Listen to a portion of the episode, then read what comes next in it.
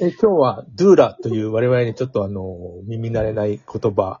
を、になんですけれども、えーさあの、バースドゥーラの木村、えー、あきえ、あきこさんか。木村あきこさんと、それから、えーっと、テレ朝の岡田、えー、豊さん、それから編集者の前田森人さん、えーでやりたいと思います。岡田さんよろしくお願いします。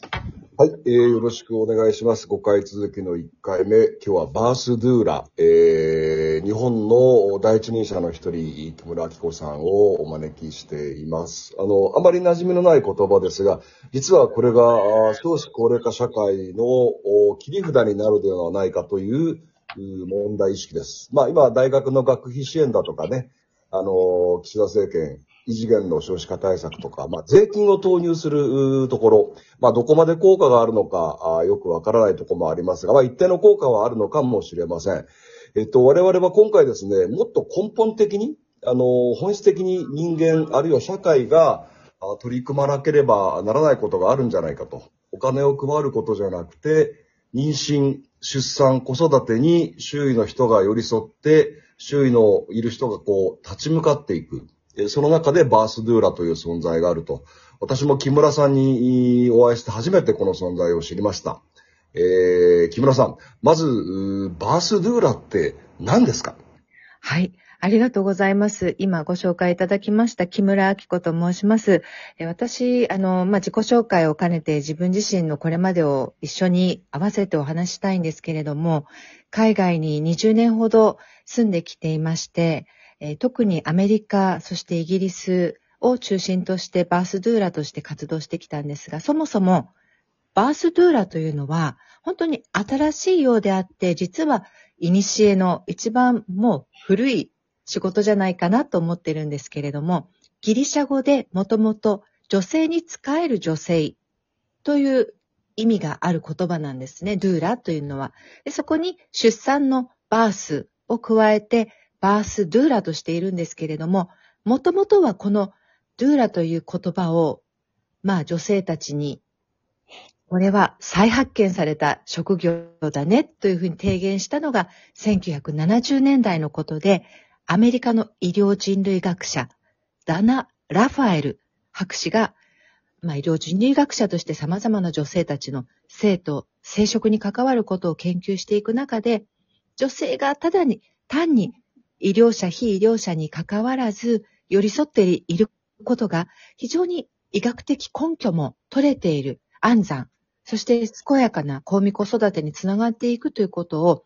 まあ、世界に少しずつこう周知させていってくださった。そのアイデアが今度10年後ぐらいに1980年代に入って、えー小林昇先生、こちらは小児科の先生なんですけれども、筑波大学をはじめとして様々なところで、いや、世界ではね、ルーラっ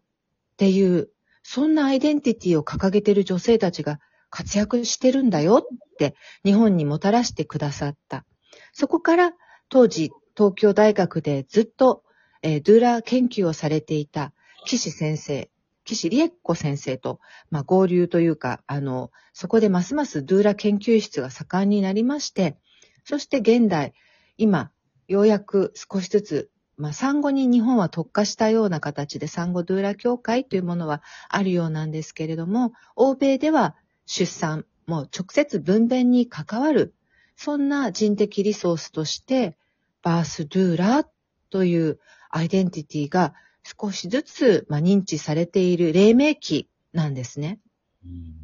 木村さん、具体的にバースドゥーラって何をする人なんですか？バースドゥーラは、まあ、定義はいろいろある中でも、私が、えーこのドゥーラという非常にあの分かりやすい、あのザ・ドゥーラブックという短くて楽で、そして自然なお産の鍵を握る女性たちがバースドゥーラですよという、まあ本がメディカ出版というところから出ているんですけれども、そちらの定義を見てみますと、やはりその経験豊かな女性による女性へのサポートで、分娩中における情緒的、身体的なサポート、そしてそういったものがすごく大きな影響を与えていくということが、つぶさにその、例えば分娩時間が短くなりますとか、鎮痛薬の投与が減りますとか、硬膜外麻酔にな、なる、そういう確率も減らすことができたり、その他の酸化的な介入が必要なくなる、そういったことが、まあ、いいことだね、と注目されているものです。すいません。直接の答えに。あの、たくさんのね、方が、例えば男性でもドゥーラになれるよとかね、いろいろある中で一番今、あの、お伝えしたのは、クラシックな、まあ、ドゥーラっていうもののどんな人かという、あの、どういうサポートを具体的にするかっていうことをお伝えしたんですけれども、悩んでらっしゃる方に、どこで産んだらいいんでしょう？木村さんという方に、いや、あの、普通に近くの病院で産むんじゃなくって、こういうふうな選択肢もありますよ。ちなみに、開業助産師さんこちらいらっしゃるじゃないですか。とか、産むんだったら女性の体に生徳的に備わっている、産める、その、何かお薬の力とか、切ってもらうとか貼ってもらうとか、そういうアクトではなくって、それこそあるがままに月経が毎月月に一回血が流れるように、女性もね、実はやっぱり自然にしてるとつるんと産む仕組みがあるんですよ。ご存知でした？これ。上本さん、前田さん、あの、岡田さん、あの、ご存知でしたか？僕の、あの、イラストレーターの友達が、あの、自宅のお風呂で、えっ、ー、と、出産をしたというのを昔聞いてて、え、そんなことできるんだって思ったことがあります。うーん。そうなんですよ。だから月に1回は女性はもう月経が始まると、あの、流れますよね、生理の血が。それと同じように、それを止めることもできなく自然に流れるのと同じように、あの、医学的なそのものではなくって、生理的なものというふうに子供が生まれるっていう事象は捉えられてるんです、今。なので、まあ、ほっといてあげたらば、つるんと産んで、まあ昔だったらそのまま農作業をしばらくしてから休んだ後に加わって、またさりげなくも産んで、そのまま生活がまた面々と継続していくっていう、そんなの聞いたことあるかもしれないんですけれども、女性ってあらかじめ産む力がすごく備わっている生き物なんですよ。なので、そこを思い出させてくれるような人たちが、まあ、助産師、開業助産師、特に開業されていらっしゃる方々が、昔はお産婆さんと呼ばれてたような方々が日本中そこここにいらしてて、今も細々といらしてて、そういう方につながって、まあ、埋めるよっていう、例えば情報を伝えたり、あとは、分娩中に私実際に駆けつけて、その方の腰をさすったり、足が冷えてるようだったら足を温めて、湯たんぽの準備したり、ハーブティーの準備したり、あと一番大きいのはですね、具体的なすることっていう質問なのでお答えすると、やっぱりその方の精神的な部分を、あの、伴走する。大丈夫だよ。前田さん、あなただったら絶対素敵なお母さんになれるっていうのはもう妊娠中からずっとずっと続けてるわけですよ。そういうトレーニングっていうかお互いの。なので、前田さんが出産されるときは、前田さんに、いや、大丈夫。もう今まで十分練習してきたよね。あなただったらちゃんと今日埋めるよっていうのを、絶えず絶えず継続的に、あの、言葉であったり、支えて腰をさすって差し上げたり、そういう、こう、信頼関係の中で、まあ、彼女が恐怖とか痛みに翻弄されないように、絶えずその怒りをしっかり自分の内側に下ろしていけるように見守る。産後においては、母乳育児がスムーズにいくように、しっかりと見守って、まあ、乳首にどういうふうに赤ちゃんが、あの、しっかりとね、唇を、あの、食らいついてお、母さんに吸鉄反応を起こさせて、それによってお母さんの下水体からしっかりもう乳汁が出るように促すか。そういう速やかに、こう、子育てが産後、こう、継ぎ目なく起こっていくように